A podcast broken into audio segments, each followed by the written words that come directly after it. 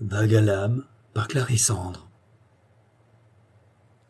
Aux abois, mon désarroi fait loi. Jusqu'à la lie, la coupe de l'effroi, je bois. Le vague à l'âme, en fond de l'âme, me garotte, m'emporte, me ballotte. Le cœur en larmes, lourd de drame, je flotte. Puis dans l'ombre de l'onde, je tombe et sombre. Plongé en apnée, dans l'infini et l'oubli, sous les décombres, les fleurs fanées, dans la tombe oblongue ensevelie, éternité des heures longues d'ennui, de cris, de soucis, d'une vie fer de la douleur rougie, par la souffrance et l'impuissance envahie. Une idée, une envie de l'enfer surgit, féroce et véloce, soufflée par fées carabosse, vouée aux gémonies, au mépris, aux plaies, aux bosses. Situation absconce, des questions sans réponse. Ce soir de noir cafard dans l'impasse, sous le regard sagace des rapaces, qui de faim, d'impatience s'agacent, mes rêves, mes espoirs prennent fin, trépassent. Fendue l'armure, la fausse carapace. Las de la posture de guerrière, des mots, des infranchissables barrières, dans le mur je fonce tête basse, pas de détour, d'issue de secours, aucun recours. En vain je plaide, car à mes éternels appels à l'aide, le ciel cruel, comme toujours, restera sourd. Clarisse Cendre, le 11 juillet 2023. Radio Impact, la radio qui dit les vraies affaires, qui dénonce les conspirations mais attention, se tenant en dehors de tout conspirationnisme. Radio Impact.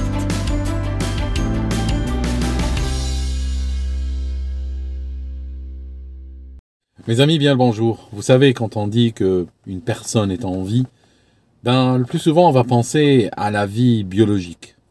Une personne qui est même euh, à l'hôpital, euh, amoindrie par la maladie, clouée au lit, est en vie du moment que son corps bat, que ses reins filtrent, que ses fonctions physiologiques sont peu ou prou là, elle est en vie. Maintenant, quand on dit telle personne a une vie facile ou une vie difficile ou elle mène la grande vie, dans ce cas-là, on n'est pas en train de parler de vie dans le sens physiologique du terme. On est en train de parler de la vie euh, en tant que en tant que récipient, en tant que contenant. Contenant, il y a quoi dedans? Il y a des actes, ce que je vais appeler dans cette vidéo des actes de vie. Je vous donne un exemple. On se réveille le matin. On va par exemple prendre sa douche. On va se préparer un petit déjeuner. On ouvre le frigo. On allume le four.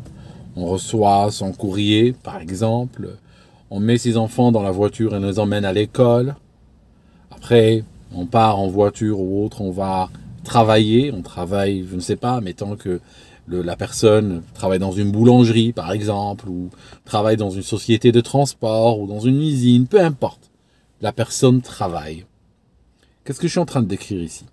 Je suis en train de décrire des actes de vie. Chaque acte, vous pouvez regarder, euh, prenez un dictionnaire de français ou le dictionnaire des verbes du, français, eh bien chaque acte de vie correspond à un verbe dans la langue. On va le traduire par cuisiner, euh, euh, conduire, travailler, se réchauffer, prendre une douche, tout ça, c'est, euh, ce sont des, des, mots ou des termes qui vont euh, induire une action, d'accord, qui vont nous parler, nous décrire une action, si on parle au niveau de la langue seulement. Alors, ces actions-là ont toutes une caractéristique commune. Laquelle? Cette caractéristique, c'est que toutes ces actions, elles consomment de l'énergie les actes de vie consomment de l'énergie. Il est très difficile de trouver des actes de vie qui ne consomment pas de l'énergie d'une manière ou d'une autre. Or, qu'est-ce que nous sommes en train de faire aujourd'hui? Avec ce projet qu'on appelle climat, j'aimerais vous dire quelque chose euh, juste à ce sujet-là. L'État, quand les gens commencent à manifester, faire des appels, que ce soit des, des gens, des particuliers ou des journalistes ou autres, commence à faire des appels à l'État. Il faut qu'il fasse quelque chose pour le climat. Ils sont en train de demander quoi? Ils sont en train de demander, comme à chaque fois qu'on fait appel à l'État, ils sont en train de demander plus de pouvoir pour l'État, pour les politiciens, pour les fonctionnaires. Ils sont en train de demander plus de pouvoirs légaux, même des pouvoirs discrétionnaires. On veut leur donner plus de pouvoir. Ils vont les utiliser pour quoi? Je vous raconte.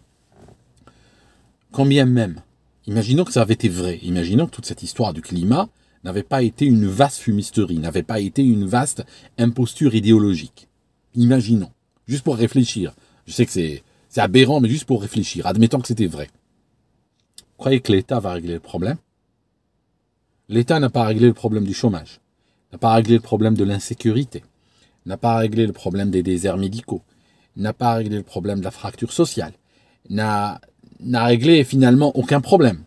Chaque fois que l'État touche un problème, il l'aggrave. Chaque fois que l'État, les fonctionnaires et les politiques touchent un problème, qu'est-ce qu'ils vont en faire? Eh ben, ils vont juste prélever de la taxation dessus, le rendre plus compliqué, investir cette taxation dans des investissements ruineux, ruineux, attention, pas pour tout le monde, des investissements ruineux pour le contribuable, ruineux pour l'État, mais qui font des millionnaires tout le temps. Il y a plein de gens qui sont devenus des experts à s'adosser sur les investissements idéologiques des États et puis prélever cet argent-là et l'utiliser pour eux. D'accord? L'utiliser, le dépenser en frais de bouche et, en frais de, en frais de, vie. Hein, eux, ils peuvent mener la grande vie pendant que l'État est en train de prélever de l'argent adossé à des actes de vie des gens. Maintenant, je vous dis, imaginons que votre État va prendre plein pouvoir sur votre vie pour régler le problème de ce qu'on appelle du changement climatique. Notez le mot changement. Quand tu veux, régler un problème, tu es plus précis que ça. D'accord? Si tu, recrutes, par exemple, un peintre pour peindre ta maison, tu vas pas lui dire euh, change-moi la couleur de la maison. C'est pas ça que tu vas dire. Je veux que la maison soit peinte en blanc en rouge, en vert. Tu ne vas pas lui dire je veux juste changer la couleur. Le changement n'a aucun sens. On ne recrute pas. Je ne vais pas prendre, si je veux payer un, menuisier pour couper des planches, je ne vais pas lui dire, tiens, tu prends ces planches et juste tu changes la, taille des planches. Non, je vais lui dire, tu vas les couper à 70 mm, par exemple. Précis, pointu. Or, vous remarquez que quand ils utilisent la terminologie changement climatique, ça ne veut rien dire en réalité. Ce n'est pas le mot changement n'est pas en train de définir un objectif. Ça signifie que quand on veut, obtenir, quand on paye, quand on sort l'argent de sa poche et on donne le pouvoir à un professionnel pour qu'il fasse quelque chose, nous avons besoin d'un objectif mesurable. Le gars, il coupe les planches à 70 mm ou 70 cm. On a été d'accord sur ça. Je mesure, c'est bon, le contrat a été réalisé, il mérite son salaire. Mais euh, le changement, ça veut dire quoi? On n'a pas d'objectif précis. À quel moment nos seigneurs vont considérer que le climat ne change pas assez? À quel moment? On leur donne notre revenu, on leur donne nos libertés. Mais à quel moment vont-ils considérer que c'est bon, l'objectif a été atteint? À quel moment? Il n'y a pas. Parce que le, le mandat est vague. Le mandat est basé sur nous luttons contre le changement. Ça, c'est un mandat éternel. C'est comme ces guerres que lançaient les États-Unis et autres, avec des, objectifs euh, même pas définis clairement, de sorte que la guerre peut être menée à la discrétion des États-Unis. Ils peuvent aller mener cette guerre, euh, et puis le jour ils en ont ras-le-bol, diront c'est bon, on a atteint nos objectifs, et ils partent. L'histoire des actes de vie. Ce qu'on est en train de faire. Parce que réfléchissez sur deux choses. Quand on note la vie biologique à quelqu'un, qu'est-ce qu'on va dire? On va dire on a tué la personne tuer une personne, c'est arrêter sa vie biologique. Maintenant, ce qu'ils veulent, eux, ce n'est pas aller là. Pour le moment. Mais c'est arrêter la vie en tant que contenant d'actes de vie. Parce que chaque acte de vie est consommateur d'énergie. On est en train de créer de la phobie énergétique déjà, hein, en créant des, par exemple des sondages du style euh, celui-ci, hein, qui circule. D'accord? Que 4, euh, les, 40% des Français sont favorables à ce qu'on restreigne leur déplacement en avion à quatre déplacements, quatre voyages ou quatre vols par vie humaine. D'accord? Donc, les actes de vie, tous les actes de vie sont consommateurs d'énergie et on va alors réduire cela. Les réduire, les interdire, les gréver de taxes. Par exemple, un jour, on peut te dire euh, climatiseur interdit. C'est déjà le cas déjà. D'accord? C'est déjà le cas l'été dernier. C'est bon, cet été, comme il commence les gels, on n'en a pas trop entendu parler.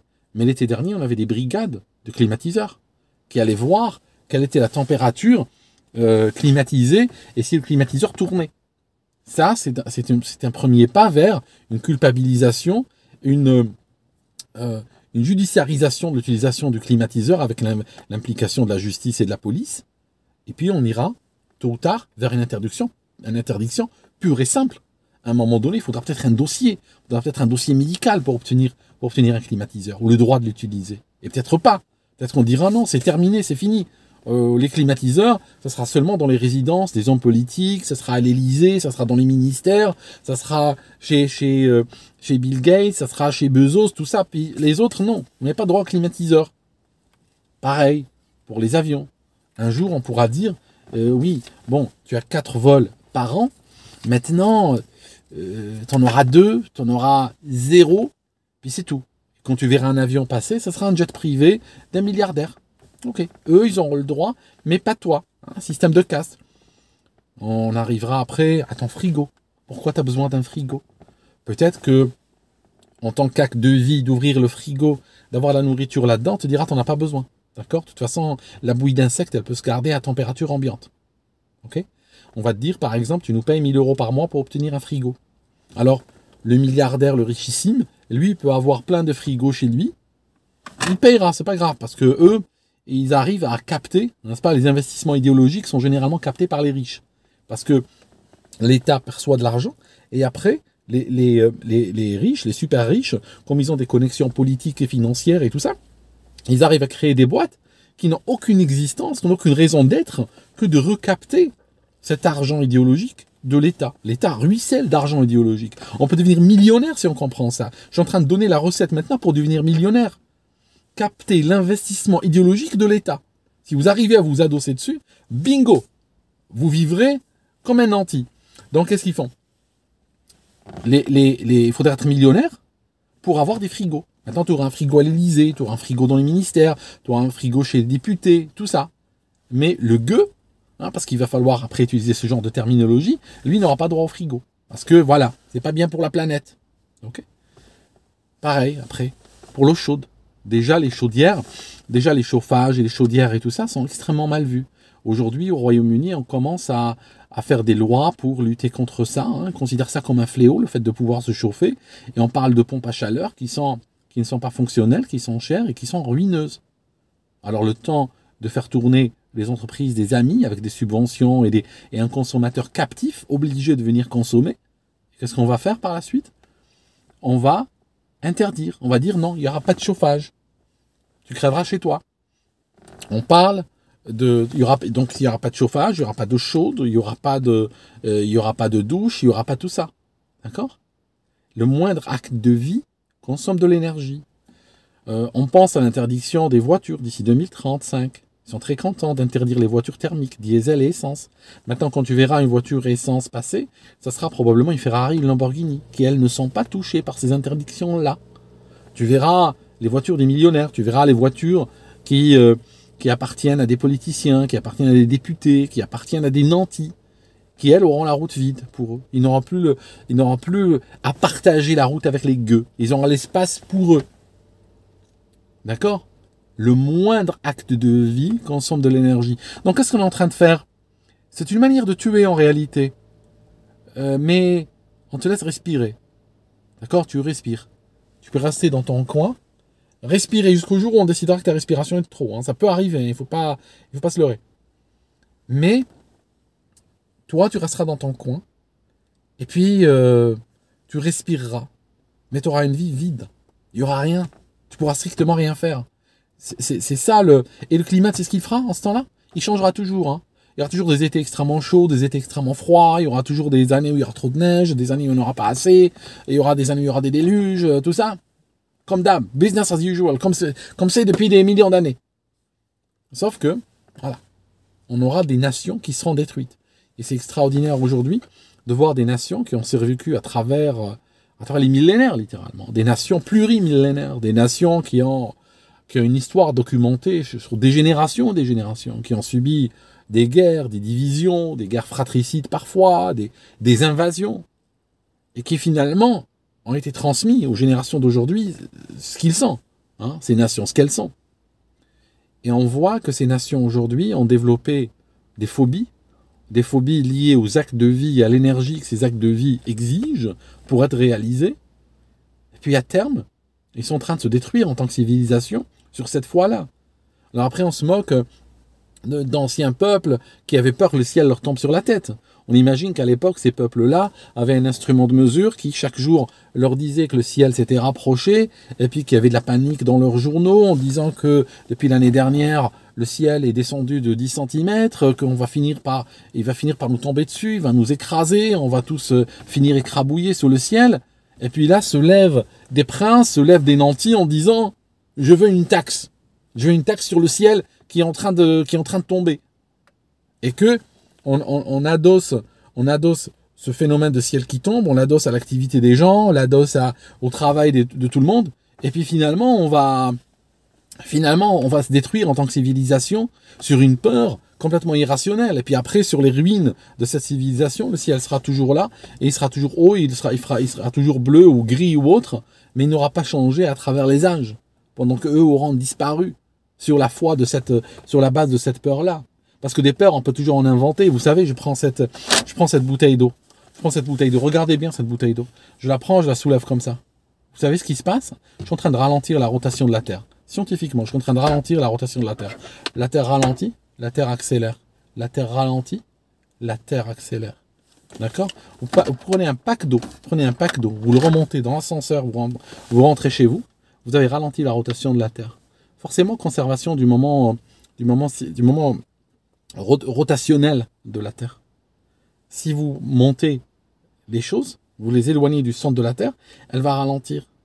Si vous les ramenez, ça va accélérer. Regardez les, je sais pas comment ça s'appelle en, patinage, en patinage artistique. J'avais une amie qui, faisait cela et qui m'entraînait dans des, dans des folies de patinage. Euh, tourne sur elle-même. Quand la jambe est éloignée de l'axe de rotation, elle, elle, elle ralentit. Quand elle ramène sa jambe, elle ramène ses bras, vous regardez bien dans le patinage ce qu'elles font, elles ramènent leurs jambes et, leurs bras vers le centre, et qu'est-ce qu'elles font? Elles commencent à tournoyer de plus en plus vite. D'accord? C'est un phénomène physique. On peut dire que le fait de sortir des choses et les remonter à la surface de la Terre et les mettre de plus en plus haut, eh bien ça ralentit la Terre. On peut créer une taxe sur ça. On peut créer une taxe et dire, bon voilà, pour chaque objet que vous avez, ben on va prélever, un émolument, on va prélever une taxe. Le truc, c'est que la taxe ne changera rien. D'accord? Parce que j'aimerais dire aux gens, encore une fois, même en Corée du Nord, honnêtement, même en Corée du Nord, où ils prennent, euh, ils prennent leur président pour une forme de divinité, ils le prennent pour quelqu'un qui a des pouvoirs surnaturels.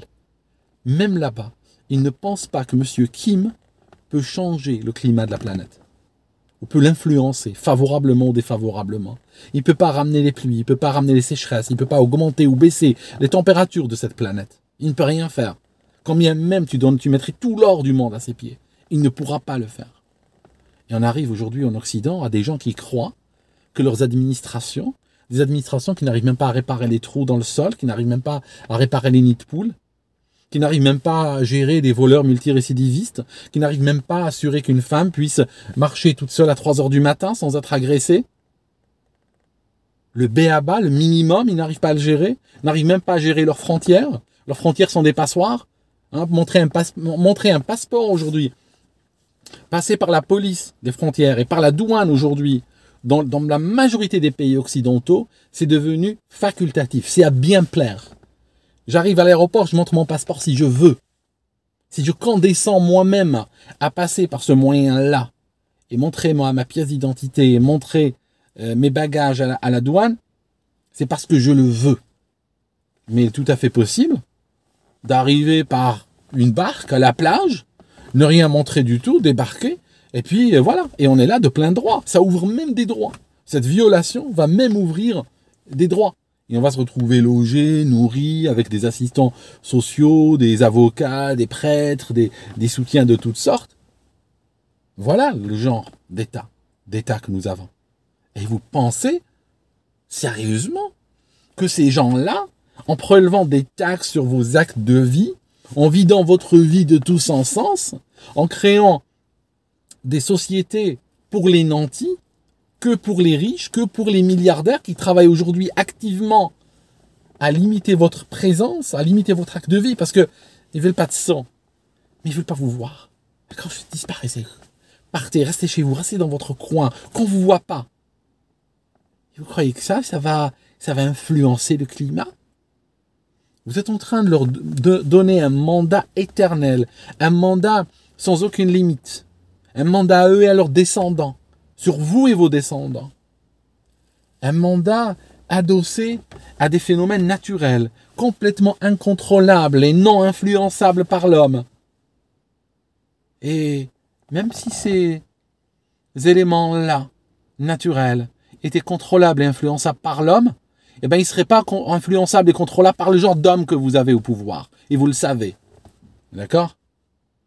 Vous leur donnez des mandats sur votre vie vous exigez, il y a même des gens qui vont, je veux et j'exige qu'ils fassent quelque chose pour le climat. Mais ils vont faire quoi? Ils vont te taxer, c'est tout. C'est tout ce qu'ils vont faire pour le climat. Ils vont te taxer ta race, c'est tout. Tu vas leur donner de l'argent, tu vas leur donner tes biens, tu vas leur donner ta propriété, et tu t'écrases. Puis c'est tout. Voilà ce qu'ils vont faire. Tu vois, ils vont faire quoi hein? On a aujourd'hui des, milliardaires, on a des acteurs, on a des gens qui vont, qui vont faire de la pleurniche dans les plateaux télévision. Oui, le climat, et tout, comme ça. Et ils font quoi par la suite? Ils font quoi? Ah bah, Tu les trouves euh, en hélicoptère, euh, aller se déposer leur, euh, leur bouteille de, champagne sur, le, sur un yacht qui vogue en Méditerranée, au large de Nice, au large de la Grèce, et puis ils, ils mènent la grande vie. Eux, leurs actes de vie, chaque acte est très énergivore, chaque acte coûte des millions et des millions, mais ils n'ont pas de problème. Ce qu'ils cherchent à limiter, c'est la masse, c'est les gueux. Il ne veut pas vous voir, c'est tout, il ne veut pas nous voir. Voilà l'idée. Et ça, chaque fois, ça sera avec une menace, une menace, une menace, une menace. Mais sauf que aujourd'hui, ce qui me choque, c'est que les nantis, les nantis ont toujours voulu écraser. La lutte des classes ne date pas d'hier, d'accord? Elle date d'il y a très très longtemps. Hein, depuis, que les premiers hommes sont arrivés sur Terre, il y a eu une lutte entre eux pour l'influence, pour l'espace, pour les richesses, pour les biens, pour, tout ce qu'on a. Donc ceci, rien de nouveau. Sauf que là, maintenant, c'est en train de revêtir des apparences extrêmement grotesques. Probablement grotesques parce que, à la mesure de notre époque, à la mesure de l'inculture des gens, à la mesure du de l'effondrement du système scolaire, de l'effondrement de la culture scientifique, de l'effondrement de la culture historique, de l'effondrement de la, de la sensibilité, de la conscience, des classes et de cette lutte qui a toujours existé. Donc aujourd'hui, ce qu'on va trouver, et ça c'est contraire à avant, jamais, jamais, jamais dans le passé, quand, quand nos, ancêtres qui étaient écrasés, qui, étaient, qui vivaient sous, sous, sous le joug de la vermine du haut, ces ancêtres-là, quand leur culture arrivait à point, et puis que des cavaliers arrivaient du château, ils disaient, tu sais, cette année, ouais, il n'a pas, il n'a pas plu beaucoup, hein, les, c'est maigre un petit peu la production. Donc ce que tu vas faire, tu vas tout cueillir, tu vas nous préparer joliment tout ça dans des sacs, et on va prendre tout ça au château. Hein, on va tout confisquer, d'accord? Et on emmène au château pour, pour nos fêtes, tu sais, pour nos gueuletons et tout ça. Ou la bouffe qu'on prélevait aux misérables, n'était même pas mangée parfois. Elle finissait juste sur, sous les tables et elle, elle finissait déversée par terre. D'accord? Pendant leur, pendant, leur, pendant grosse fête. D'accord? Ça arrivait, ça. Hein? C'était le quotidien pendant des générations et des générations. Il y a un risque de replonger là-dedans si on n'a pas conscience de ce qui se passait.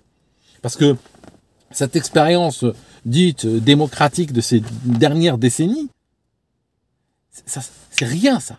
C'est rien dans l'histoire humaine. C'est un instant. C'est un instant, c'est comme une seconde dans une vie. C'est tac.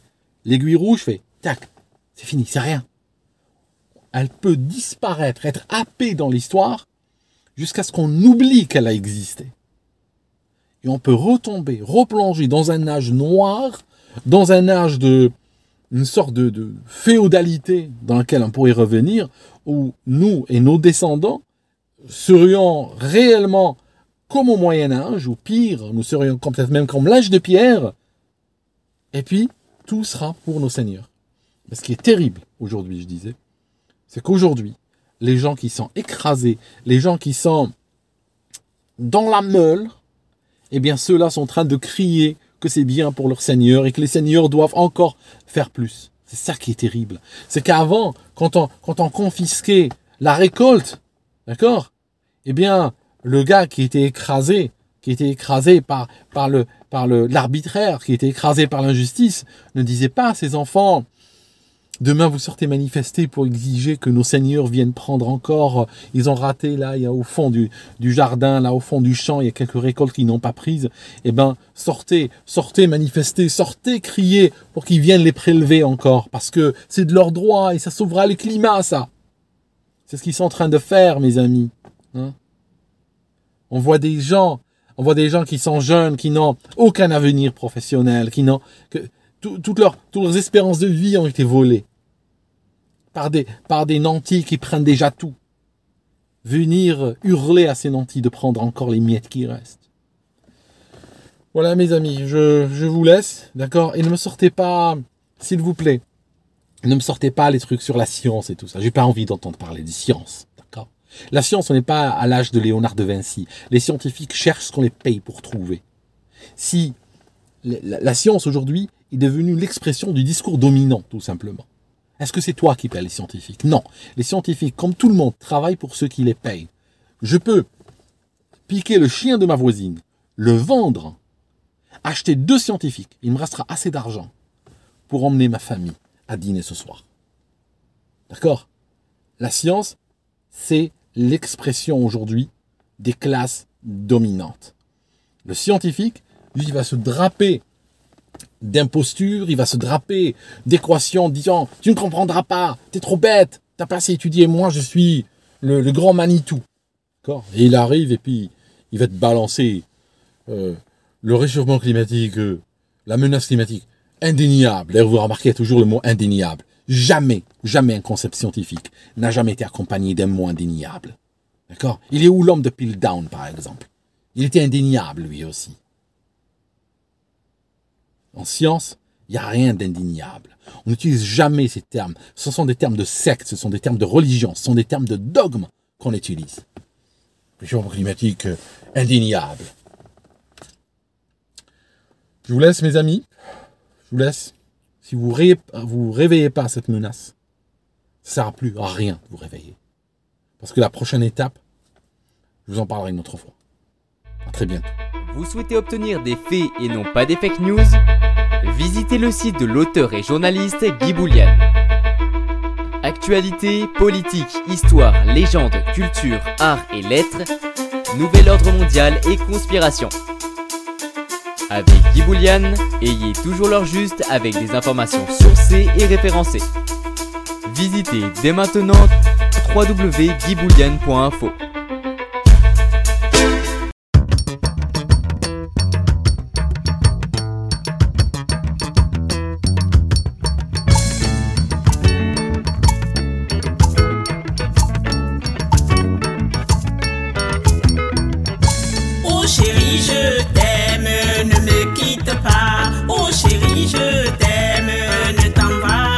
shitty.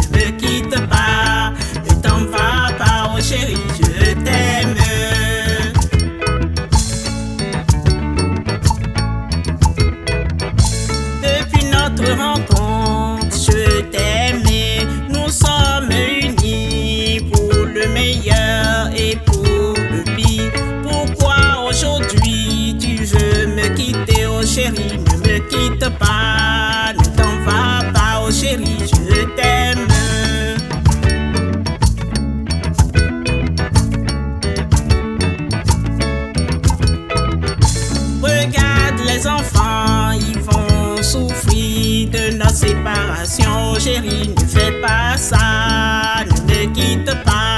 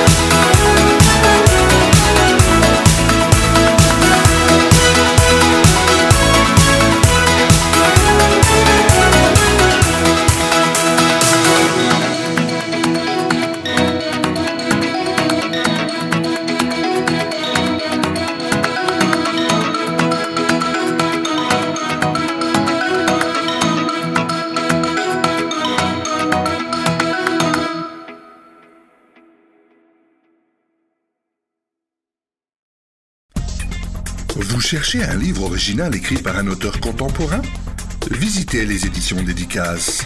Que ce soit un livre numérique ou un livre papier, retrouvez nos livres dans plusieurs boutiques en ligne.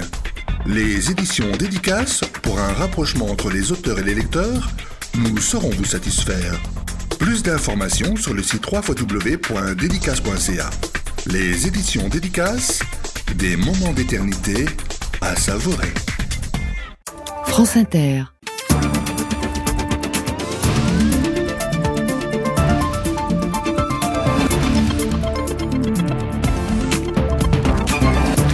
Bonjour et merci d'écouter le grand face-à-face de France Inter avec Natacha Polony et Gilles Finkelstein.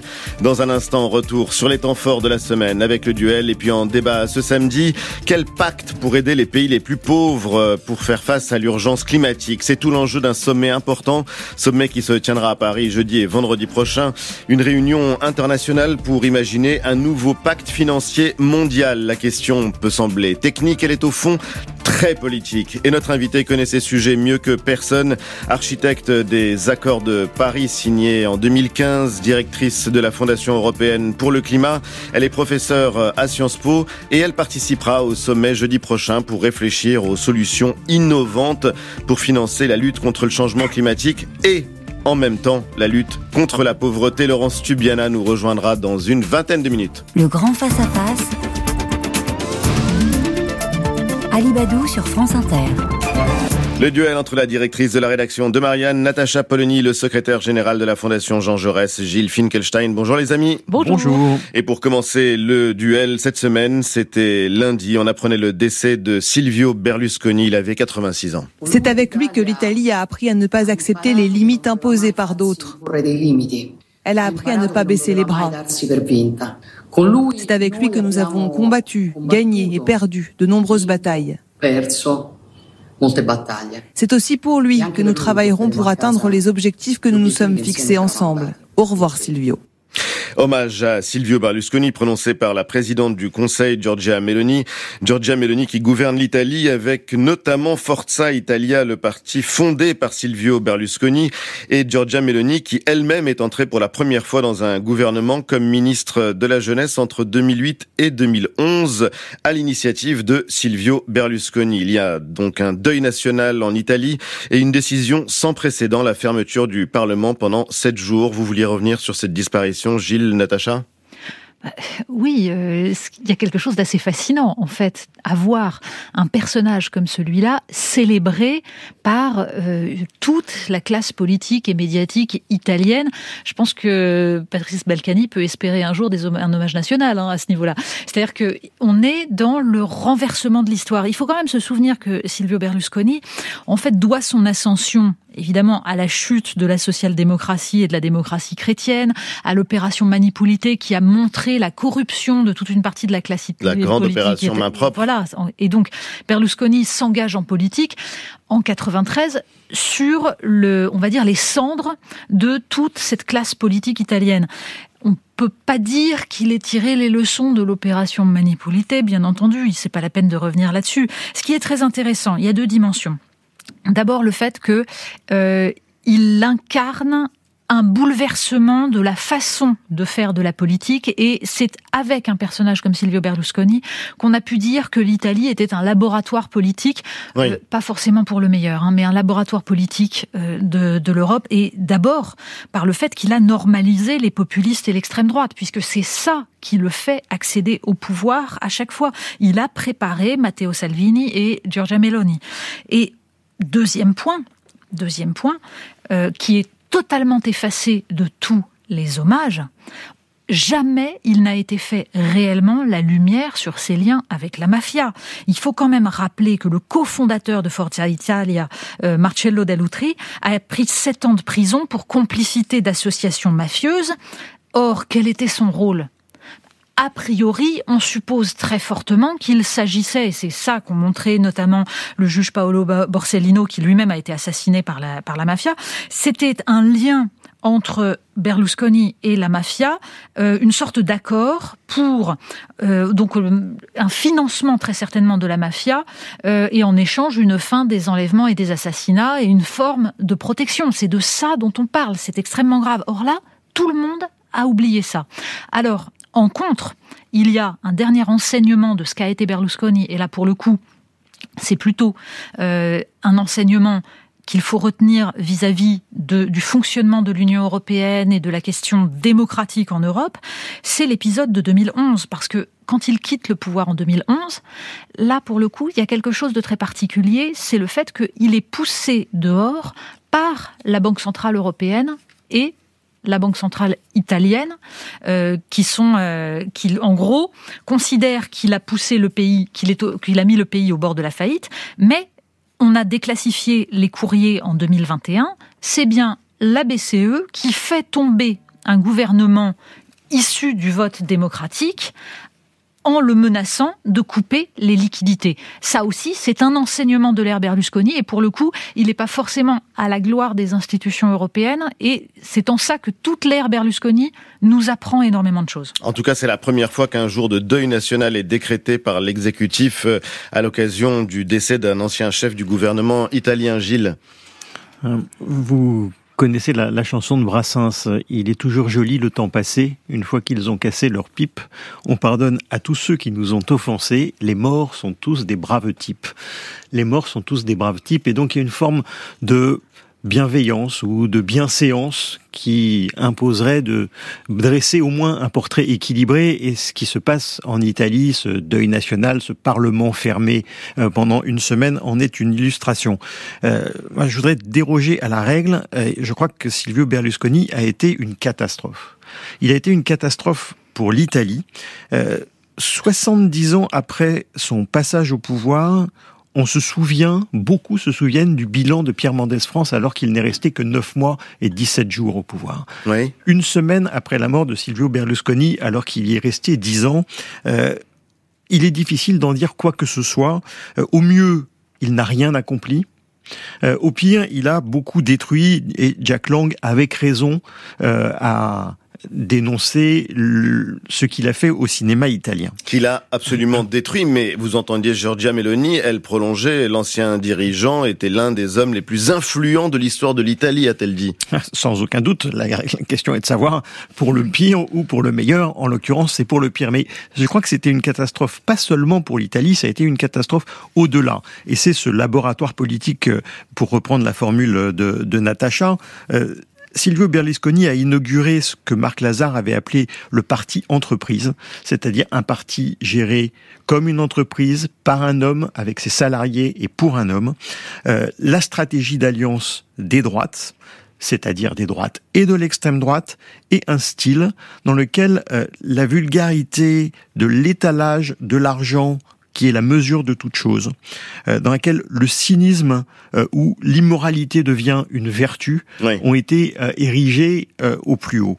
reste peut-être, pour terminer, une question, une question pour la gauche. C'est comment les Italiens, y compris les Italiens des milieux populaires, ont pu avoir le sentiment que Silvio Berlusconi était, on a beaucoup entendu cette formule-là, était comme eux?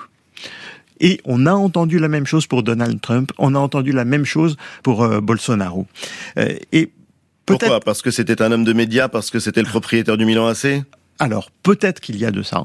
Mais peut-être qu'il y a aussi euh, autre chose, le refus du surplomb moral il ne juge pas, il n'explique pas à chacun ce, où est le bien et, où est le mal il s'est dégagé d'un langage technocratique abscon que beaucoup de responsables politiques euh, ont, ont, adopté, et puis peut-être un choix d'un optimisme volontariste, et que peut-être que ça, ça mérite euh, quand même une réflexion. Encore un mot, Natacha en effet, je crois que c'est pour ça que je commençais en disant qu'il est né sur les cendres de la social-démocratie.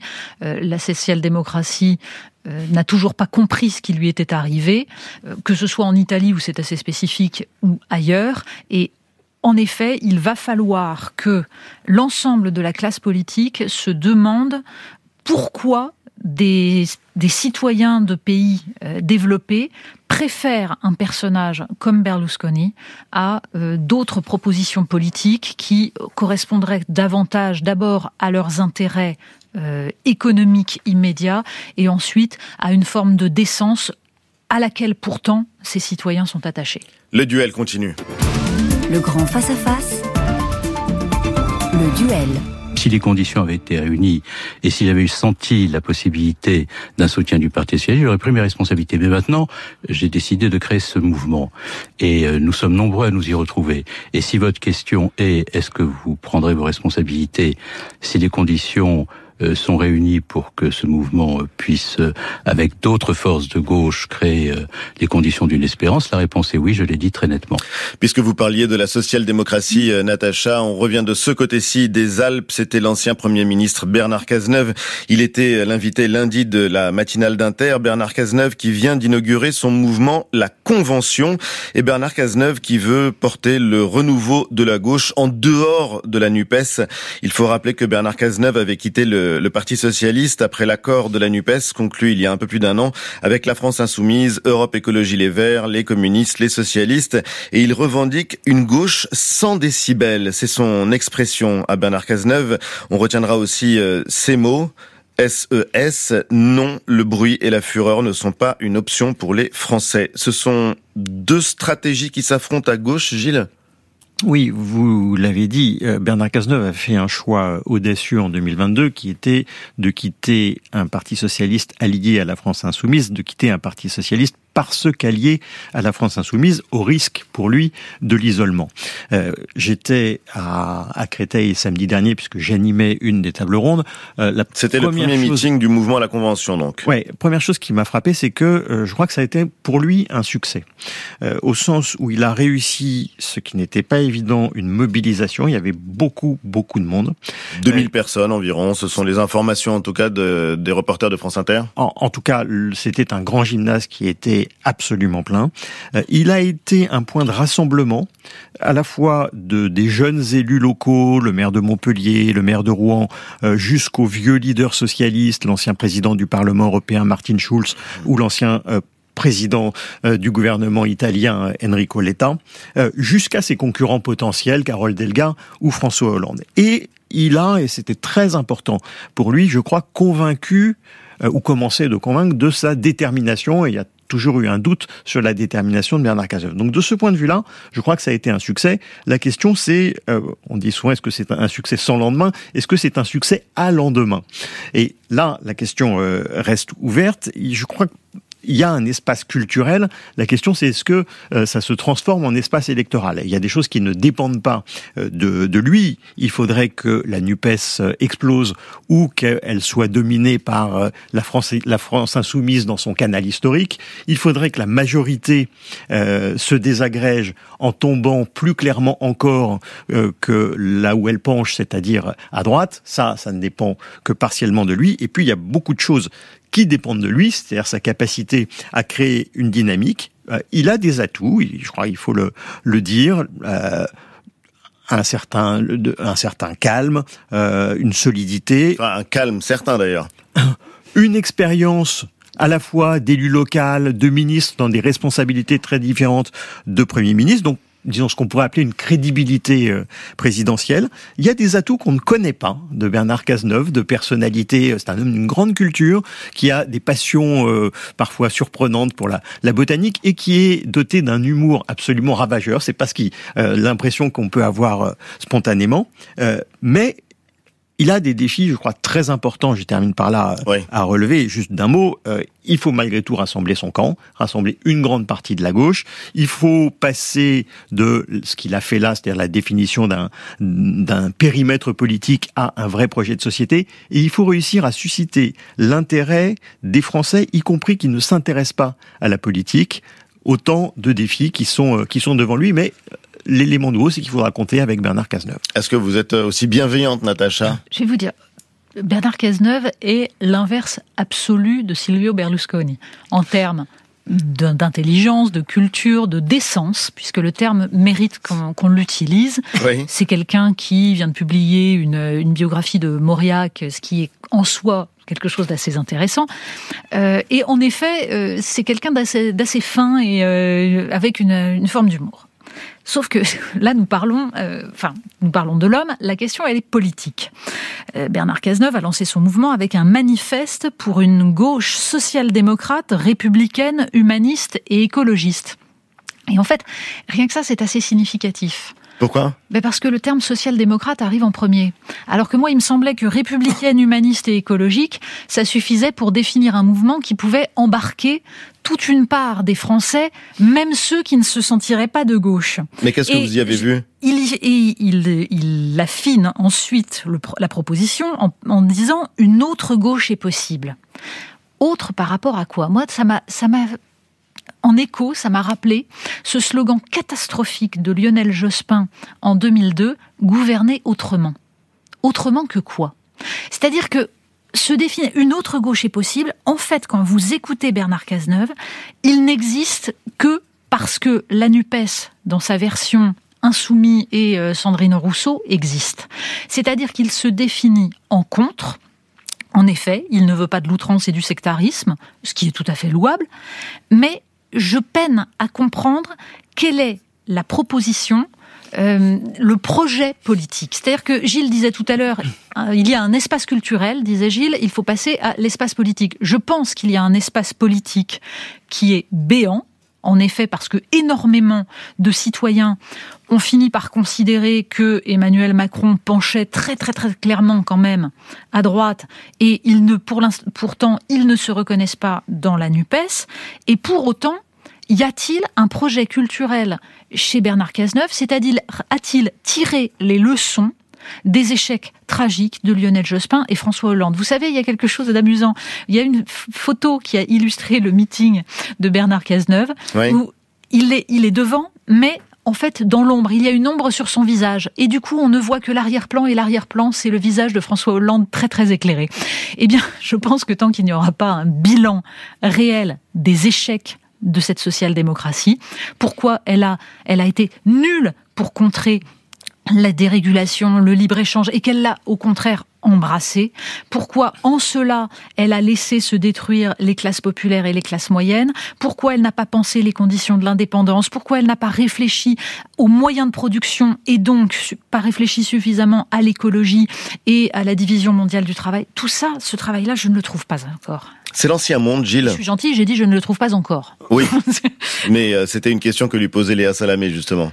Écoute, je, ne sais pas ce qu'est le nouveau monde, donc euh, je ne sais pas si c'est si c'est l'ancien monde.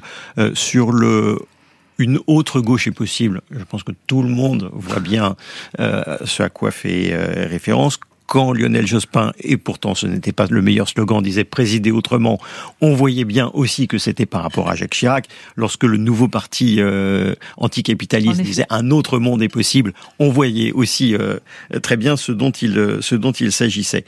Euh, c'est étonnant que, que Bernard Cazeneuve ait commencé par dire social-démocrate, parce que il a un parcours politique qui est en réalité bien plus complexe que ça. Il n'était pas rocardien comme euh, beaucoup de sociodémocrates, mais mitterrandiste, et il n'était pas un Européen euh, de, toujours, puisque Bernard Cazeneuve, il faut le rappeler, a appelé à voter non au référendum de 2005. Donc son parcours politique est, bien plus complexe euh, que ça. enfin, les échecs tragiques de Lionel Jospin. Alors on a un débat récurrent avec euh, avec Natacha sur le sujet franchement, je crois que euh, elle va loin et que euh, oui, oh, bah, il a plus libéralisé qu'Edouard Balladur. Non, qu'il y a eu un échec tragique d'un point de vue politique puisque ça se termine par le désastre du, du 21 avril. C'était il y a plus de 20 ans. Mais enfin, le bilan, euh, la France se portait quand même nettement mieux après le le mandat de Lionel Jospin. Parce qu'on n'avait pas encore vu les traces de ce qu'il avait fait. le duel continue.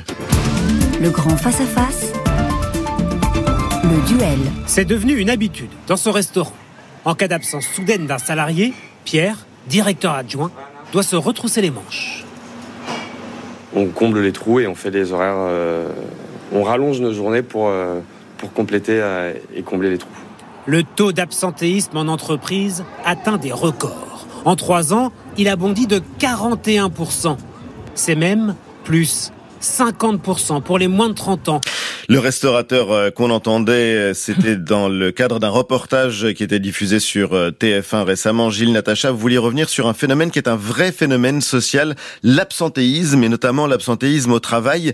Il progresse, et une étude le confirmait encore récemment, hausse spectaculaire du nombre de jours d'absence par salarié et par an. Quelle est la lecture que vous faites de cette tendance, Gilles? On peut croire que euh, cette affaire de l'absentéisme concerne les salariés qui sont en arrêt de travail et les entreprises dans lesquelles ils travaillent. En réalité, ça concerne une très grande partie des salariés non seulement parce que beaucoup d'entre eux, au moins une fois dans l'année, connaissent un arrêt de travail, mais parce que, c'était bien dit dans le reportage, ceux qui ne sont pas en arrêt de travail sont aussi affectés par l'absentéisme euh, des autres. Et ça ne concerne pas seulement les entreprises, mais l'économie dans son ensemble. Euh, L'Institut Sapiens a chiffré on peut sûrement débattre euh, du chiffre lui-même, mais le coût de l'absentéisme à plus de 100 milliards d'euros par an, c'est-à-dire près de 5% du PIB. Donc c'est un enjeu économique et social qui est très sous-estimé. D'accord. L'intérêt de l'étude qui a été publiée aujourd'hui et qui conforte une étude qui avait été faite par AXA euh, il y a quelque temps, euh, c'est de permettre de prendre la mesure de la réalité de ce phénomène. Un chiffre a été retenu, 50% des Français ont connu au moins une fois un arrêt de travail. Euh, oui, un salarié sur deux. Donc un salarié sur deux, un nombre moyen euh, d'absence par an par salarié dans le privé de, de 25 jours. Les chiffres ont grimpé, ils étaient de 14 jours par an en 2011. Là, c'est 24,5. Et aujourd'hui, c'est près de 25 jours d'absence par an et par salarié. Bon, et c'est le chiffre le plus haut. Mais il y a beaucoup de chiffres qui n'ont pas été euh, retenus euh, sur la nature des arrêts de travail. C'est-à-dire c'est des arrêts multiples. C'est-à-dire c'est pas un arrêt de travail, mhm. c'est le plus souvent plusieurs arrêts dans l'année. Et de courte durée. Pas seulement un arrêt une année, c'est généralement des arrêts plusieurs années consécutives. Donc il y a une récurrence et il y a beaucoup d'arrêts de travail longs et de plus en plus longs. Donc ça, c'est sur la nature. Sur les personnes concernées, là aussi, il y a des choses qui sont très nouvelles. C'est pas seulement euh, ou pas. Euh, il y a beaucoup les femmes, beaucoup les ouvriers, mais c'est de plus en plus les jeunes. De plus en plus les managers. Et donc tout ça dit des choses sur euh, l'état de la société. La question, on va y revenir, c'est quelles sont les causes et donc quels sont les remèdes. Natacha Oui, il faut distinguer en fait les arrêts de travail de longue durée pour euh, maladies, pathologies euh, qui invalident et qui sont souvent le fait de salariés âgés. Et là, c'est le débat qui n'a pas assez eu lieu, voire pas du tout pendant la, la réforme des retraites, c'est-à-dire la question des conditions du travail et comment on aménage le travail pour que les salariés les plus âgés puissent être accueillis dans de bonnes conditions et travailler dans de bonnes conditions. Ce serait donc le signe que les conditions de travail se détériorent en France. Alors, sur la partie haute. Après, on s'aperçoit que les, les, arrêts de travail de courte durée sont plus le fait des jeunes.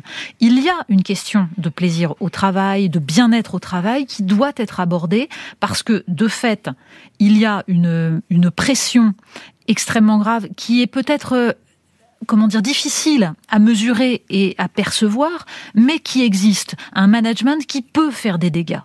Mais il faut aussi tenir compte de l'évolution des mentalités, et là, ça devient un véritable problème. C'est-à-dire que ces arrêts de travail de courte durée sont en fait une forme d'autorisation qu'on se donne pour certains à euh, ne pas venir au travail parce que euh, c'est pesant. Et là, il y a une question de mentalité collective. Gilles l'esquissait en disant ça a une influence sur les salariés autour. C'est-à-dire que la question de, de ce que c'est qu'une entreprise rejoint la question de ce que c'est qu'une société. Mes actes ont de l'impact sur les autres parce que nous formons une communauté humaine. Or, c'est cela qui peu à peu a tendance à s'éroder et en effet, ça a un impact très important. Pourquoi? Parce que la productivité en France est en train de baisser. Or, elle est de, elle est de 3% inférieure à ce qu'elle était en 2019. Or, une baisse de productivité, ça a un impact sur la croissance, ça a un impact sur les salaires et ça a un impact sur la capacité à payer les retraites. C'est-à-dire qu'on n'aurait pas besoin de réforme des retraites si la productivité augmentait. Il y a donc là des enjeux qui doivent être réglés, qui doivent l'être avec compréhension, mais aussi avec l'idée de, se demander comment on reforme une communauté avec un sens des responsabilités des uns vis-à-vis des autres. Gilles, encore un mot avant d'accueillir notre invité, Laurence Tubiana Un mot très court. En fait, la question est de savoir qui est à l'origine de euh, cette euh, de cette progression de l'absentéisme. Est-ce que ce sont les salariés? Est-ce que ce sont les entreprises? Ou est-ce que c'est la société? Euh, D'une certaine manière, Natacha dit pour partie, ce sont les salariés qui s'autorisent, notamment les plus jeunes. Et, et, on l'a évoqué plusieurs fois ici, il y a évidemment un nouveau rapport au travail, il y a évidemment un nouveau rapport de force avec la chute du chômage, mais il faut quand même se souvenir qu'on ne se met pas en arrêt de travail, c'est que c'est un médecin qui euh, donne un arrêt de travail. Donc il y a aussi la responsabilité, et je crois que c'est un élément très important, des entreprises elles-mêmes de conditions de travail euh, qui, euh, qui fragilisent d'un environnement de travail, de pratiques managériales.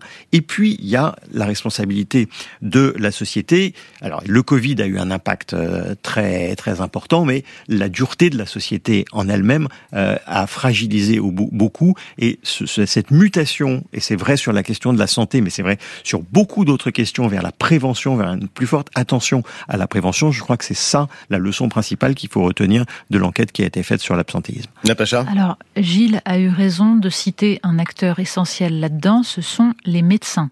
Parce que, de fait, alors il y a des entreprises où vous avez trois jours de carence et du coup, à certains moments, les salariés n'envoient même pas un, arrêt de travail pour une journée d'arrêt, et c'est bien un, un problème, mais vous avez, en fait, il suffit d'interroger des médecins pour le savoir. C'est-à-dire que vous avez des médecins qui donnent des arrêts de travail de complaisance, il faut le dire. Et pire que ça, non seulement on connaît les médecins, et je connais des tas de médecins qui refusent et à qui le patient dit, eh ben, j'irai chez votre confrère, mais deuxièmement, vous avez maintenant des entreprises qui font de la téléconsultation, et c'est pour ça que le gouvernement a entrepris d'interdire les arrêts de travail par téléconsultation, parce que c'est en train de se développer, et qu'en fait, vous avez des gens qui ont décidé de faire leur beurre sur la demande des salariés d'avoir des arrêts de travail de complaisance. Tout de suite, le débat. France Inter, Alibadou, le grand face-à-face, le débat. En débat ce samedi, comment lutter contre euh, le changement climatique en même temps qu'on lutte contre la pauvreté, en même temps qu'on doit faire face au surendettement? C'est tout l'enjeu ou les enjeux du sommet pour un nouveau pacte financier mondial, une grande réunion qui se tiendra à Paris jeudi et vendredi prochain à l'initiative du président de la République Emmanuel Macron et de la première ministre de la Barbade Mia Motley. Euh, la première ministre de la Barbade, elle avait exhorté les pays riches à trouver des solutions de financement pour faire face au changement climatique dans les pays les plus pauvres, les pays en voie de développement. Sujet technique, mais au fond très politique, on va le voir. Bonjour Laurence Tubiana. Bonjour. Et bienvenue, ravi de vous accueillir. Vous êtes directrice de la Fondation européenne pour le climat. Vous étiez l'une des architectes des accords de Paris au moment de la COP 21. Vous êtes professeur à Sciences Po, économiste également. Et jeudi prochain, vous allez participer à ce sommet euh, à Paris. Vous allez participer à une table ronde sur ces financements innovants de manière simple et assez pédagogique Expliquez-nous de quoi il s'agit. Alors, d'abord, le sommet répond à une question qui est celle de l'incapacité du système financier international à, bah, répondre aux grands enjeux, aux grands risques auxquels nous faisons face. Et c'est plus des risques dans le futur. Euh, c'est le Pakistan qui a perdu euh, de, énormément de son territoire. C'est au moment des grandes inondations, par exemple, et de la sécheresse de l'année dernière. Euh, et, et c'est alors on peut faire la longue liste des pertes en termes de pouvoir d'achat, de, de, de produits intérieurs bruts. Donc la liste est très longue. C'est aujourd'hui, par exemple, le, la nouvelle extraordinaire, si on la comprend bien, de, des sociétés d'assurance qui refusent aujourd'hui d'assurer les ménages en Californie parce que c'est trop dangereux, c'est trop risqué. Donc on est à, cause des risques de feu. À cause des risques de feu. Donc les compagnies d'assurance, y compris euh, AXA, la grande compagnie d'assurance française, ont décidé d'arrêter euh, tous euh, les assurances contre les événements extrêmes euh, pour les, tous les foyers en Californie. C'est une économie qui, et cela fait longtemps que les assureurs le disent, euh, une économie moderne ne fonctionne pas sans assurance. Et les assurances vont commencer à dire, et elles commencent déjà aujourd'hui, c'était plus tôt que prévu, euh, on ne le fait pas. Donc le système financier dans toutes ses composantes, euh, le système public, notamment avec les institutions financières, la Banque mondiale, qui aujourd'hui, jusqu'ici, a été plus soucieuse de, de son équilibre financier que de contribuer au développement euh, durable, au développement soutenable, et notamment la transition euh, euh, énergétique, par exemple. Ça a été vrai, c'est vrai toujours des programmes du Fonds monétaire international qui n'ont pas répondu à ce problème ou de façon, ou ils répondent de façon très marginale à ce problème de des catastrophes qui évidemment ruinent des pays qui s'endettent et puis qui subissent une catastrophe l'année d'après. Leurs représentants seront à Paris la semaine prochaine. Voilà. Et ça a été ça, évidemment, la motivation et l'accueil euh, du discours très puissant à Glasgow, déjà il y a donc deux ans, de Maya Motley, euh, qui est une leader euh, tout à fait charismatique et qui a euh, secoué euh, toute la réunion des chefs d'État en en appelant au réalisme et au manque d'éthique invraisemblable de laisser vraiment des économies se ruiner parce qu'on ne voulait pas prendre de risques en matière de financement de la transition pour lutter contre le changement climatique. Maya Motley, euh, vous le disiez, et donc elle représente cette petite île caribéenne de la Barbade qui est concernée au premier plan par la montée des eaux, par le changement climatique et les catastrophes naturelles. C'est beaucoup plus clair. Merci infiniment Laurence Subiana en tout cas pour ce tour d'horizon.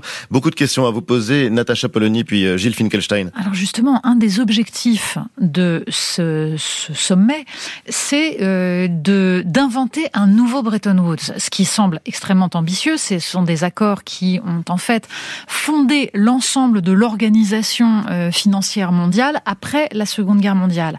Mais ma question, elle, elle est double. Premier point, la financiarisation de l'économie qui a abouti à la dérégulation totale et parfois donc à des, à des difficultés monstrueuses pour des pays en voie de développement vient de la fin des accords de Bretton Woods en 71. Euh, les États-Unis décident de sortir de cette parité dollar-or et en gros de euh, c'est à ce moment-là que euh, cette phrase résume à peu près la situation. Le dollar c'est notre monnaie mais c'est votre problème. Voilà, avec une dollarisation totale de l'économie tout ça, tout ça, je le disais, sur fond de dérégulation. Donc, quel serait un nouveau Bretton Woods, premier point. Et deuxième point, est-ce que euh, les organismes comme le FMI peuvent porter cela? Est-ce qu'ils ont changé? Parce que le FMI notamment a porté ce néolibéralisme, cette dérégulation, c'est-à-dire que il, il, il, offrait son aide à des pays en échange d'une libéralisation forcée dont on a vu les limites. Laurence Tubiana. Alors, le système est en crise. alors, est-ce qu'on va pouvoir le refonder avec un, une géopolitique et une géographie mondiale complètement changée. Il y avait des pays qui n'existaient pas en 44, par exemple, notamment la Barbade. Oui.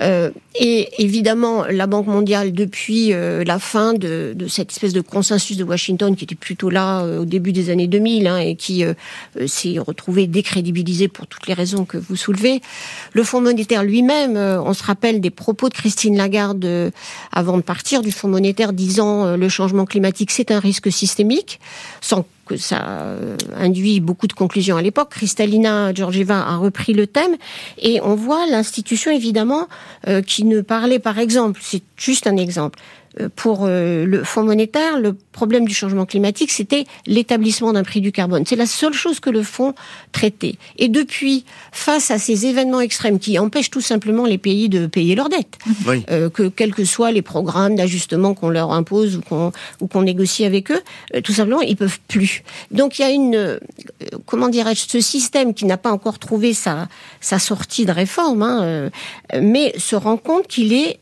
inadéquate. Euh, le Fonds monétaire, par exemple, et c'est grâce à cela que euh, la nouvelle directrice du Fonds monétaire, Kristalina Georgieva, a pu euh, débloquer ce tabou euh, du transfert des droits de tirage spéciaux, cette monnaie que les pays euh, ont en réserve, et que il y a eu, il y a déjà, il va y avoir, on l'espère avec ce sommet, plus de transferts hein, vis-à-vis des pays en développement. Et c'est intéressant, non plus fondé sur, on vous donne un peu plus de crédit, très bon marché, hein, puisque c'est ça la procédure du Fonds monétaire, en échange de programmes. Et là, c'est on vous donne plus de crédit pour que vous puissiez de nouveau investir, parce que vous pouvez plus, euh, parce qu'aujourd'hui, les dépenses de la dette, le service de la dette, ça ça c'est beaucoup plus, c'est deux fois plus que ce que les pays dépensent pour leur éducation, pour leur santé ou pour euh, lutter contre le changement climatique. Donc il y a, y a, une incohérence du système qui est en tout cas reconnue. La solution, on l'a pas. Et j'ajouterai un dernier point, c'est plus le même système financier. Euh, le Bretton Woods, c'est effectivement avec la clé de voûte américaine. Euh, et un, d'ailleurs un, un, board, un conseil d'administration euh, du fonds qui est essentiellement dominé par les pays du G7, avec des parts évidemment pour les autres. Ce qui fait que, d'abord, la Chine essaye d'installer sa monnaie euh, comme remplacement du dollar. donc il y a un autre système qui se mhm. développe, y compris un autre système d'échange interbancaire, comme vous le savez, euh, et on l'a vu euh, avec avec la crise et l'invasion de l'Ukraine la Russie. et enfin, la Chine, par exemple, ou les pays émergents, ce qu'on appelle les BRICS, c'est-à-dire la Russie, comme le Brésil voilà, ont créé leur banque de développement. Donc pour dire le système où il y a un veto américain, on n'en veut plus. Mm. Et ça, c'est du coup, euh, bah, on remet euh, toutes les cartes sur la table. Et c'est ça qui Remettre les cartes sur la table, encore faudrait-il croire à quelque chose comme la solidarité internationale et la possibilité justement d'une solidarité entre pays riches et pays pauvres, nord-sud, Gilles Finkelstein. Alors justement, Ali Badou, vous l'évoquiez euh, tout à l'heure, Laurence, vous aviez été, vous avez été une des architectes de l'accord de Paris de 2015 et de, et de son succès. Une des conditions de réussite, de mise en œuvre de cet accord, au-delà de ce que les pays les plus émetteurs peuvent faire chez eux, c'est cette solidarité internationale que, vient d'évoquer Ali, et notamment dans sa dimension financière. Je voudrais vous poser des questions euh, très concrètes sur les enjeux de, de ce sommet. Euh, quels sont les pays qu'il faut aider? Euh, quel est le niveau des ressources qu'il faut mobiliser? Parce qu'on entend des choses, on lit des choses qui sont extrêmement extrêmement différentes. Et il y a le chiffre magique, par exemple, de 100 milliards de, 100 dollars milliards, mais, mais parfois ça va à euh, 10 fois et 20 fois ça. Donc c'est des écarts entre 100 milliards et 2000 milliards, il y a des écarts qui sont très importants. Euh, et où on en est de cette promesse de 100 milliards annuels d'aide euh, aux pays qui, qui en ont besoin? Qui sont les bons élèves? Qui sont les mauvais élèves? Et est-ce qu'on va y arriver? Laurence Tubiana Alors il y a plusieurs niveaux de raisonnement. Les 100 milliards, c'était à l'origine d'ailleurs, l'idée qu'on pouvait acheter c'était 2009, hein, donc bien avant Paris. Oui. On pouvait acheter, et ça s'est traduit d'ailleurs par un échec hein, de la négociation à cette époque, qu'on pouvait acheter la, la, bonne volonté des pays en développement pour signer un accord sur le climat qu'ils refusaient à l'époque, en échange de ces 100 milliards par an. D'accord. Donc c'était ça le. Alors bon, alors d'ici 2020, donc on a mis euh, quand même beaucoup de temps. Euh, il semble que, en tout cas, euh, je crois que ça va être annoncé à ce sommet, on y soit arrivé en 2023 assez très péniblement à ces 100 milliards. Ce sera sûrement contesté, d'autant que notamment il y a eu un rapport très intéressant de l'agence de communication Reuters qui a montré que des fois on compte finance du climat, des choses qui sont euh, plutôt des subventions à l'exportation, notamment d'une grande marque de chocolat apparemment qui n'avait pas grand-chose à voir avec le changement climatique. Donc attention au scoop. Donc 100 milliards, ça c'est la promesse, disons que on va normalement euh, pouvoir euh, remplir cette promesse qui en fait signifie pas grand-chose puisque effectivement les besoins d'investissement pour assurer cette transition énergétique, parce que euh, et qui il y a évidemment les cas des pays les moins avancés pour lesquels il y a un peu une double punition investir pour avoir de l'énergie parce qu'ils n'en ont pas assez, et euh, lutter euh, contre les impacts du changement climatique ou s'en protéger. Cela signifie, euh, ça a été, c'est ça, d'où le chiffre très élevé, de 2,5 environ par an d'investissement, 2,5 000 milliards de dollars par an. Et c'est ça, les, alors il faut comparer avec ce qui est fait de toute façon vis-à-vis des pays en développement. Je ne parle pas des pays du G7. Et alors là-dedans, il y a deux choses. C'est pas de l'investissement public, c'est euh, d'abord de l'investissement privé, puisque tout ça, c'est aussi, ce sont aussi des activités économiques. Mais le problème majeur aujourd'hui, c'est que même un pays, un grand pays économique comme l'Inde, emprunte sur les marchés mondiaux aujourd'hui euh, au taux de 7 ou 8% Alors, ce sera plus aussi scandaleux euh, récemment puisque tous les taux augmentent. Tous les taux augmentent, mais, c'est très élevé. Même dans la, le moment euh, des taux à, quasiment zéro ou des taux négatifs, l'Inde, ou mais c'est vrai pour le Sénégal, c'est vrai pour le Kenya, c'est vrai pour toutes les économies, a emprunté très cher parce que perception d'un risque pays très important. Oui. D'où euh, un système qui doit permettre euh, au pays d'emprunter à des conditions plus normales, parce qu'il n'y a pas grand-chose qui peut être du coup euh, rentable de, ce point de vue-là, et, et surtout aussi et c'est ça qui est du coup cumule toutes les difficultés. Il y a presque 53 pays qui vont être absolument en cessation de paiement rapidement si on ne trouve pas une solution de la dette. Donc il y a une cumule de problèmes. On n'adresse pas les grands risques mondiaux. Il n'y a pas que le changement climatique, il y a la perte de biodiversité, il y a les questions de santé mondiale, euh, il y a les questions d'épuisement d'un certain nombre de ressources, euh, et en même temps il y a ce problème extraordinairement pressant qu'on a réglé plus ou moins il y a 25 ans avec une grande annulation, qui sont des pays qui peuvent plus payer. Je donne la parole à Natacha dans une seconde, mais prenons un cas d'école. Le Pakistan. Le Pakistan, on a tous en tête ces images d'inondations dévastatrices et d'un pays absolument ravagé, conséquence directe euh, du euh, changement climatique. Le Pakistan qui obtient plus de 9 milliards de dollars de promesses d'aide internationale pour se reconstruire. Ce pays voudrait servir de modèle aux futures victimes de la crise climatique aux futurs pays pauvres victimes de la crise climatique. En quoi est-ce que ça pourrait être un modèle pour l'avenir? Bah, C'est-à-dire que ça a, été un, choc parce que le changement climatique, on avait l'impression que c'était loin pour les pays les plus pauvres. Euh, là, c'est toute une économie qui est bouleversée. Donc, effectivement, d'abord, c'est intéressant parce que le Pakistan a, pour l'instant pas négocié la suspension de sa dette, hein, contrairement à la Barbade qui l'a fait euh, à cause des événements qui l'ont euh, qui l'ont affecté. Effectivement, le Pakistan a permis de comprendre que encore une fois, les solutions habituelles ne pouvaient pas marcher et que se concentrer sur stabilité économique, euh, euh, bah, dérégulation et régulation, parce qu'il y a plusieurs choses qui se sont combinées, euh, ne suffisent pas à, développer un pays ou à assurer son développement parce qu'il y a ces événements extrêmes. Et ça, c'est un changement de logiciel. Et donc, ce qui est très intéressant, je trouve, c'est que les banques, qu'elles soient multilatérales, les banques privées, euh, les gouvernements, tout le monde a de, notamment avec le,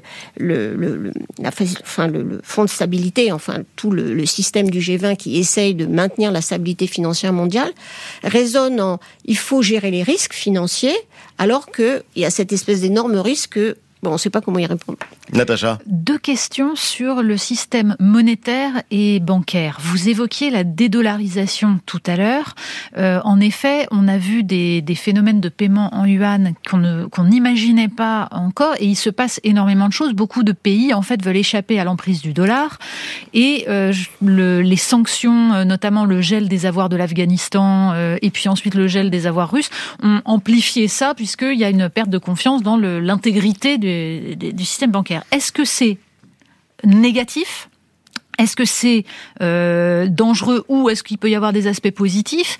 Et en gros, est-ce qu'on ne risque pas d'avoir là une espèce de, guerre sourde avec le, le, les États-Unis qui essaierait de récupérer le leadership du dollar au lieu d'essayer de penser un système un peu? Et j'ajoute un, une autre chose euh, autre question sur la, monnaie. Il y a un cas particulier dans l'ensemble le, du, du, monde, c'est la question de l'Afrique et notamment la question du franc CFA. Euh, on entend beaucoup de critiques là-dessus aussi, sur le fait que euh, le franc CFA serait géré depuis Bercy. Alors, est-ce que le problème là est un problème de, post-colonialisme ou est-ce que c'est un problème d'arrimage du, du franc CFA à l'euro et donc d'impossibilité de dévaluer? C'est-à-dire comment tout ça se joue, cette question des monnaies, pour permettre le développement des pays? Laurence là. Alors, il y a, y a un aspect de guerre économique, évidemment, hein, euh, et aussi de sécurité, euh, euh, qui évidemment a explosé avec la question, la question de l'invasion russe. Euh, mais ça fait longtemps que la Chine, bien avant ça, oui. euh, prépare euh, ou essaie de développer euh, ces échanges. ils ont ils ont anticipé très, depuis très longtemps voilà, ce problème. Mais il n'y arrivait pas et maintenant ça, ça marche. Là, il y a eu effectivement une fenêtre d'opportunité extraordinaire c'est difficile d'évaluer finalement les conditions euh, d'échange euh, parce que c'est quand même un système qui reste du point de vue des, des, des crédits, euh, des conditions de crédit que la que la Chine opère. C'est un système qui reste assez opaque. Donc euh, c'est d'ailleurs toute la difficulté d'arriver à mettre la Chine dans le dans le dans le cercle de ceux qui vont renégocier les dettes, puisque eux aussi, évidemment, un tiers de la dette publique mondiale, elle est chinoise. Enfin, elle est vis-à-vis -vis de la Chine, et que jusque là, ils demandent être remboursé en premier et que évidemment c'est ce qui ne fonctionne pas aujourd'hui, notamment pour des pays euh, euh, comme euh, comme la Zambie ou le Ghana ou d'autres. Alors c'est trop tôt, mais ce qu'il y a d'intéressant, c'est que probablement, et ça revient à votre première question, on ne peut pas re-réfléchir probablement dans la situation géopolitique d'aujourd'hui un système international unifié. Ça, ça paraît en tout cas dans les peut-être 10, 15, 20 prochaines années assez improbable. Non, mais on peut se demander comment trouver l'argent. Laurence bien Parce que c'est aussi le nerf de la guerre. Je donne la parole à Gilles, mais où est-ce qu'on trouve l'argent? Vous avez signé une tribune avec euh, parmi les plus grands économistes de la planète pour réclamer une taxe euh, sur euh, les transactions boursières pour faire face au réchauffement climatique. Il y a des domaines entiers, comme le transport maritime par exemple, qui sont exonérés de taxes. Gilles Alors c'était précisément ma, question, puisque vous participez à une table ronde sur les financements innovants et vous avez pris position avec beaucoup d'autres grands économistes pour l'instauration d'une taxe sur les transactions financières, un peu dans dans la lignée de ce qu'a été euh, la taxe Tobin depuis maintenant, euh, enfin, l'idée de la taxe Tobin depuis plusieurs euh, décennies. Ma question est de savoir pourquoi vous prenez cet outil-là de la taxe sur les transactions financières. Parmi les critiques qui lui ont été qui ont été formulées contre cette idée, c'était c'était une taxe qui avait deux objectifs qui pouvaient paraître contradictoires euh, de euh, mettre un grain de sable dans les marchés financiers pour qu'il y ait moins de transactions et d'un autre côté que ça dégage de l'argent pour euh, pour les pays en développement. Euh, d'autres idées, euh, Ali l'a dit, ont été évoquées une taxe sur l'extraction des énergies fossiles, une taxe sur le transport maritime, oui. une taxe sur le sur la fortune. Pourquoi cette, euh, cet outil-là alors, Laurence Subiana. Alors, on va parler de tout et lorsque je vais intervenir euh, jeudi prochain, jeudi prochain dans cette table ronde, je vais parler de tous les outils, y compris celui euh, de euh, une taxe sur les transactions financières. Enfin, il y a plusieurs formes, mais aussi euh, de ce qui peut peut-être déboucher, euh, en tout cas être soutenu sur cette taxe sur le transport maritime, qui est un secteur qui ne paye pas d'impôts, euh, où les entreprises ont fait des profits extraordinaire. Alors c'est bien caché parce que beaucoup d'entre elles sont des entreprises familiales, donc on connaît pas exactement euh, la nature euh, de leur, enfin le volume de leurs profits, mais euh, il y a donc ce, ce, ce, Et vous êtes optimiste? Vous pensez que c'est possible savez, de l'obtenir, Laurent Subiana? Vous savez, moi j'ai une attitude assez basique. Ouais. Je suis ni, euh, je le répète toujours, donc désolé, et sûrement devant vous euh, déjà, euh, je suis pas optimiste ou pessimiste parce que franchement, on est dans un pari de Pascal, on est embarqué, donc la seule manière de faire, c'est de continuer à se battre. Et il me semble que ce sommet, à cause de cette, euh, je dirais, blocage enfin de ce système de son, de fait que tout le monde reconnaît, euh, et c'est comme ça que le patron de la Banque mondiale a, est parti. Le système ne marche pas. Personne n'a d'idée de com comment il faut le faire marcher euh, complètement. Et on peut même Mais... aller plus loin et citer le secrétaire général des Nations Unies, Antonio Guterres, qui dit que la réponse du monde face au réchauffement climatique, je le cite, est pitoyable. le mot est extrêmement fort. Il a des mots, c'est probablement le seul qui a des mots aussi forts. Il a raison. Sauf Maya Motley, quelques autres, mais il a, il a absolument raison. Et je dirais que ce sommet, il a l'intérêt de, de, de, briser des tabous. On, le, la réforme de la Banque mondiale, ça fait 20 ans qu'on en parle, euh, qu'elle pouvait prêter plus, euh, ne pas être obsédée par euh, son rating, c'est-à-dire la manière dont les agences de notation l'évaluent. Vous savez, comme tous les gouvernements sont très attentifs à ce problème de, de ratio, de jugement, on ne pouvait pas parler de transfert de droits de tirage spéciaux, on ne pouvait pas parler d'idées qu'après tout, le Fonds monétaire pouvait ne pas travailler seulement sur la stabilité financière. Et donc, pourquoi pas parler de ce tabou qui sont euh, les taxes ou les, euh, ou les redevances, euh, pour faire chic, pour pas qu'on parle de taxes internationales, parce qu'il y a un problème de souveraineté. et, donc c'est pour ça que j'y vais. Parce que c'est un moment où on peut casser les tabous. Donc celui-là, mais d'autres. Hein, il y a une, toute une liste de ce qu'on peut faire en matière de taxes internationales.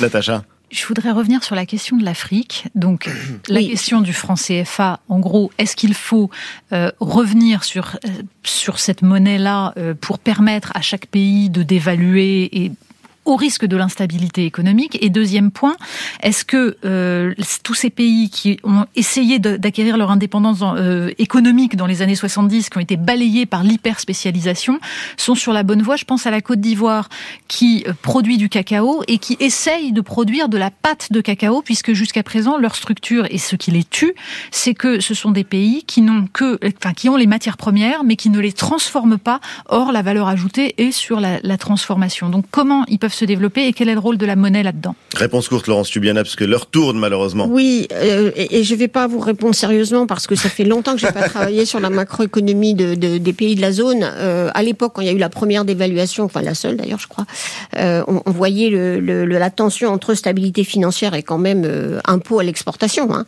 que consistait la monnaie. Donc, donc je ne sais pas. Et, et, en tout cas, je vais réfléchir à la question.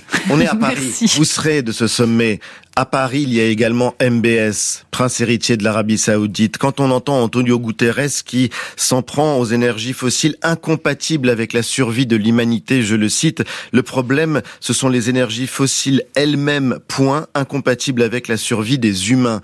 Il n'y a pas une contradiction entre la volonté du président de la République euh, bah, de nouer des alliances avec un pays aussi important que l'Arabie Saoudite et le besoin d'énergie fossile et ce sommet qui aura lieu la semaine prochaine Moi, j'espère. Euh, qu'est-ce que j'espère? J'espérerais, par exemple, que euh, le, dirigeant de l'Arabie Saoudite euh, arrête de jouer un rôle négatif dans les négociations climat, parce que ça, c'est une position euh, absolument stable. Qu'il euh, arrête, comme d'ailleurs une bonne partie du secteur pétrolier, enfin, de freiner toujours, d'essayer, et aujourd'hui, avec un retournement de langage formidable, de dire qu'ils font partie de la solution, alors que c'est quand même le problème.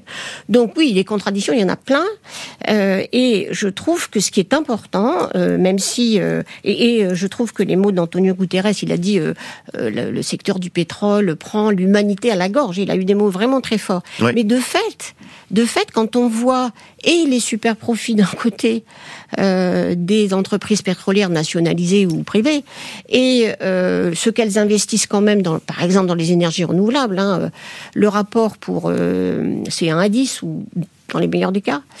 Donc on se dit, bah, peut-être mettons ces pays-là en face de leurs contradictions et surtout, je me souviens que le pape, je ne suis, pas particulièrement catholique, mais il y a eu cette réunion extraordinairement importante entre le pape et les dirigeants des entreprises pétrolières. Il leur avait demandé quelque chose, ça fait trois ou quatre ans, trois ans je crois maintenant. Arrêtez au moins de faire du lobby contre les politiques climatiques. Et ils avaient refusé de s'engager à ça. Voilà. Gilles. Euh, cette réunion, elle se passe évidemment dans un, dans un contexte, on, ça vient d'être appelé, qui est à la fois celui de la prise de conscience de l'insuffisance de l'action, mais aussi d'un recul de la coopération, d'une fragmentation, d'un repli plus important. Est-ce que ça pèse, est-ce que ça a un impact sur la solidarité, ou est-ce que ce sont deux choses qui sont dissociées parce que le climat transcende tout? Laurence là. En 2015, ça transcendait tout. Les, fragmentations étaient déjà là. Hein, euh, Bien sûr, il y avait eu un rapprochement euh, américain-chinois euh, sur le climat. Euh, mais quand même, le fragmentation et, le, petit miracle hein, de, l'accord de Paris, ça a été de dépasser ça. Depuis, évidemment, les choses se sont dégradées pour plein de raisons que nous connaissons. Et aujourd'hui, c'est vrai que je crois pas. Enfin, c'est une dynamique. Hein, je viens d'expliquer en quoi, notamment à cause de la guerre en Ukraine, le secteur de l'énergie fossile a repris beaucoup de poids parce qu'on avait besoin de la sécurité énergétique, parce qu'il y a beaucoup plus d'argent dans ce secteur et que bah, il n'y a pas de miracle, on communique, on finance. Et me semble-t-il, là, et en même temps, la, seule chose qui fait le contrepoids, c'est ce dont on a parlé tout à l'heure, l'impact. aujourd'hui.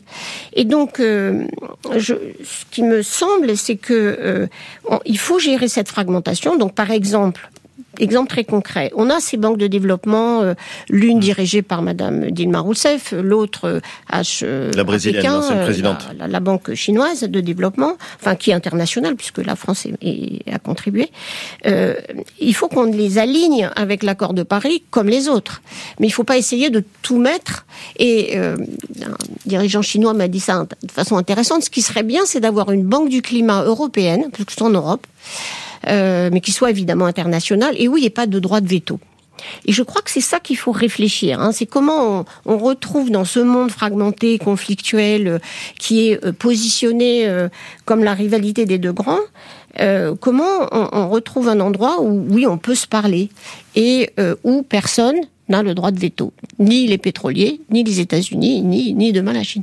L'émission se termine. Natacha, je sais que c'est frustrant, mais vous vouliez dire encore un mot? Non, non, je voulais poser une question sur le fait que c'est la France qui organise ça. Et euh, la question est en fait celle des rapports internationaux. Est-ce que c'est une façon pour la France justement de sortir de l'inféodation aux États-Unis et d'essayer de lutter contre l'influence euh, grandissante de la Chine?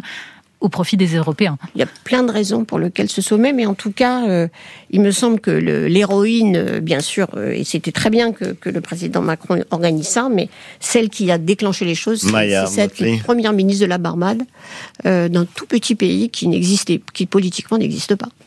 Merci infiniment Laurence Tubiana d'avoir été l'invité du Grand Face à Face. C'était euh, passionnant et on suivra donc euh, ce sommet la semaine prochaine. Merci Gilles et Natacha. Merci à Mathilde Clatte qui a préparé cette émission. À la réalisation, c'était Marie Mérier, à la technique Rémi Sistiaga. À suivre le journal de 13h.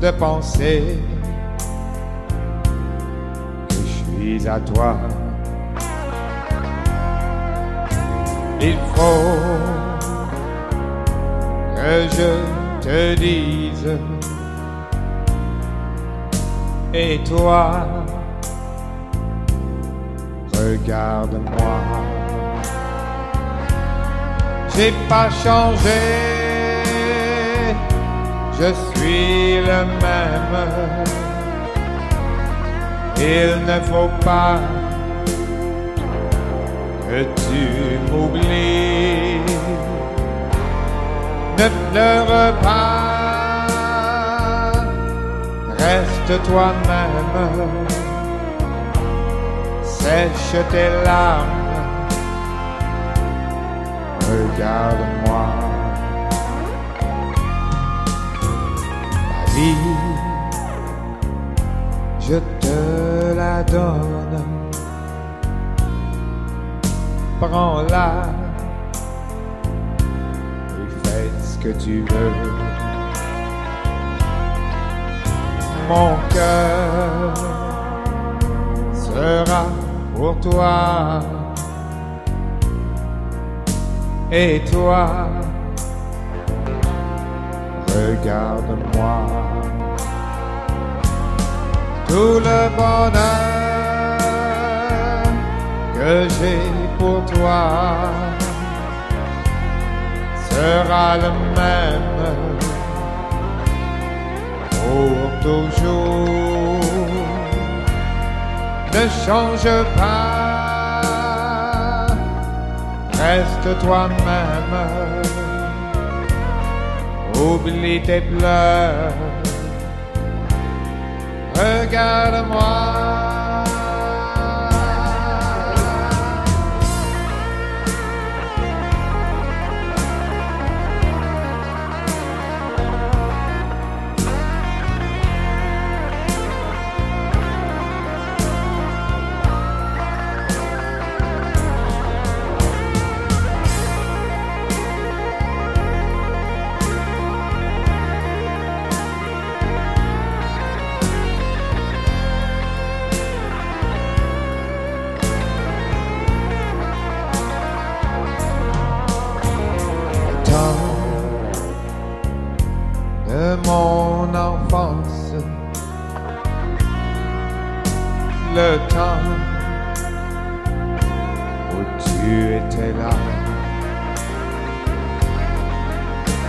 Aujourd'hui,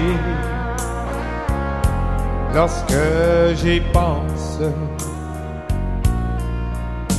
et toi, regarde-moi. On s'aimera pour toujours. Sur le chemin du grand amour. On cherchera à se comprendre, mais n'oublie pas Regarde-moi, j'ai pas changé, je suis le même. Le bonheur que j'ai pour toi, on s'aimera pour toujours. Regarde-moi, regarde-moi.